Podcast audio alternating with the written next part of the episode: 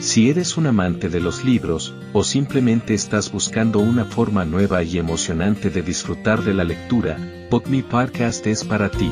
Así que siéntate, relájate y prepárate para adentrarte en el maravilloso mundo de la literatura a través de tus oídos.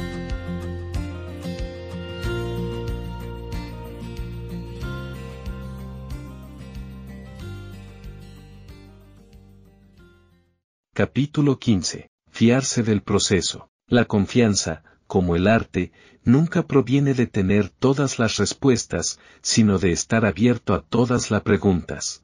Wallace Stevens. Las personas que practicamos el coaching sabemos que la clave para que se muestren nuevas posibilidades estriba en no querer ser nosotros los que controlemos ese proceso en él, que el coche, la persona con la que estamos interactuando, descubre nuevas opciones para mejorar su vida.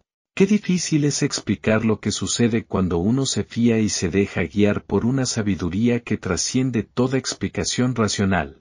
Hemos desconectado tanto de esta sabiduría esencial, que eso de dejarse guiar por algo que no vemos nos resulta de lo más desconcertante e incluso puede llegar a incomodarnos.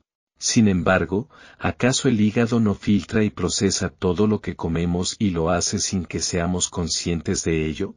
No son los riñones los que se encargan de eliminar los productos de desecho que viajan por la sangre y lo hacen sin que racionalmente contribuyamos a ello de alguna manera. Nos pierde la arrogancia, nos pierde esa autosuficiencia que nos hace descartar aquello que nuestra limitada razón es incapaz de comprender. Recuerdo hace años que vino a mi consulta una pareja encantadora. Él era matemático y filósofo y venía para que le operara de una hernia inguinal que le producía ciertas molestias. Como a mí me encanta la filosofía tuvimos muchas y muy agradables conversaciones antes y después de la cirugía. Dado de alta, siguió viniendo durante un tiempo simplemente para charlar un rato. Ellos siempre llegaban a la consulta con un semblante de lo más sonriente, sin embargo, en una de aquellas visitas, percibí algo distinto. Se les notaba preocupados. Ante mi pregunta acerca de si les pasaba algo, ella me dijo que le habían diagnosticado esclerosis lateral amiotrófica, ELA. Esta es una enfermedad que afecta a las motoneuronas de la médula espinal, que son las encargadas de mover los músculos de acuerdo a las órdenes que envía el cerebro y que va afectando progresivamente a los distintos grupos musculares produciendo una parálisis de los mismos. Hoy en día, aunque se está investigando mucho en la búsqueda de una cura, todavía no se ha encontrado. La mujer había empezado a notar dificultad a la hora de mover ciertas partes del cuerpo y por eso había acudido a un neurólogo, y éste había concluido que se trataba de una ELA. Yo les pregunté si el facultativo tenía alguna duda y si consideraba que había que hacer alguna prueba más antes de determinar definitivamente que era ELA. Ambos me dijeron que el especialista estaba seguro en un 100%. No había duda alguna. Antes de irse de la consulta, la mujer me preguntó si le haría algún daño empezar a practicar yoga. Yo le dije que no solo no le haría ningún daño, sino que, además, por lo que yo conocía, le podía hacer un gran bien. Pasaron unos cuantos meses hasta que volvieron de nuevo a mi consulta. Ambos entraron de lo más sonrientes, lo cual francamente me sorprendió. Según me contaron, ella había experimentado una mejoría en su evolución y estaba recuperando la funcionalidad de sus miembros.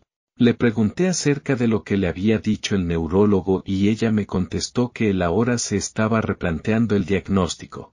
Quiero que se me entienda bien. Creo profundamente en el valor de los avances de la medicina y en la importancia del extraordinario desarrollo tecnológico que ha tenido lugar a lo largo, sobre todo, de estos últimos años. También sé que en nuestro país hay médicos absolutamente excepcionales, sin embargo, lo que me pregunto es, ¿por qué aquel neurólogo que no tenía ninguna duda en el diagnóstico inicial, no se planteó también al notar la mejoría evidente de su enferma que el yoga podría tener algo que ver en su recuperación? Nuestro padre en medicina, el gran Hipócrates, nos exhortaba a nosotros, los médicos, a que no nos olvidáramos del poder sanador de nuestro cuerpo. De todos es conocido, por ejemplo, el gran impacto en la salud que puede tener el efecto placebo. No hablo de curación de enfermedades imaginarias, sino de enfermedades bien reales. Por eso, el yoga, el qigong y el mindfulness no son una alternativa a la medicina tradicional, sino un complemento de excepcional valor. Al final vamos a tener que hablar de medicina de buena calidad o de medicina de no tan buena calidad. Por eso insisto en este aspecto del mindfulness que nos invita a fiarnos de un proceso que es capaz de sanarnos mental y físicamente sin tan siquiera entender cómo lo hace y por supuesto, sin esperar a que lo haga cuando nosotros queramos y de la forma en la que queremos.